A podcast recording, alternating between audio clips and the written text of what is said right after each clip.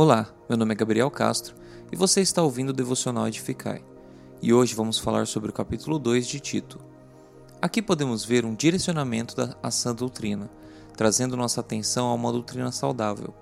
Nos primeiros versos do 1 ao 5, temos a instrução para as mulheres idosas serem maduras e responsáveis, que sejam sérias e saibam fazer o bem, isso para que tenham autoridade e conhecimento para instruir as mais novas, assim como vemos no verso 4. Seguindo, vemos nos versos 4 e 5 uma exortação para os mais jovens, que, ensinados pelas idosas, possam ser exemplos de servas de Deus para a honra e glória do seu nome. E então exorta os jovens a serem moderados. E este é um ponto muito interessante, visto que os jovens tendem a ser intensos e menos experientes que os mais velhos.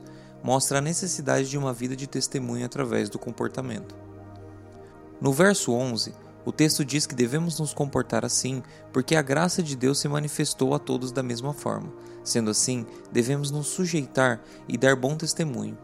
Deus não fez separação das pessoas quando derramou sua graça salvadora.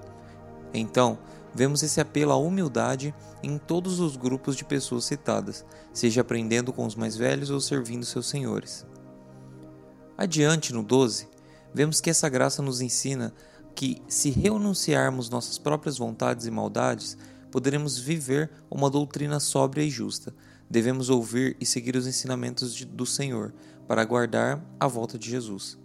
Por fim, vemos uma lembrança ao sacrifício perfeito de Cristo por nós, para que entendamos a importância e responsabilidade de nossos atos, que devem refletir os atos de Cristo por nós.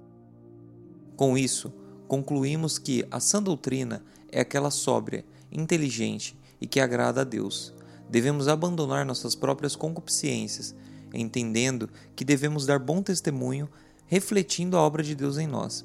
Todos recebemos a graça do Pai da mesma maneira. Fiquem com Deus e até a próxima.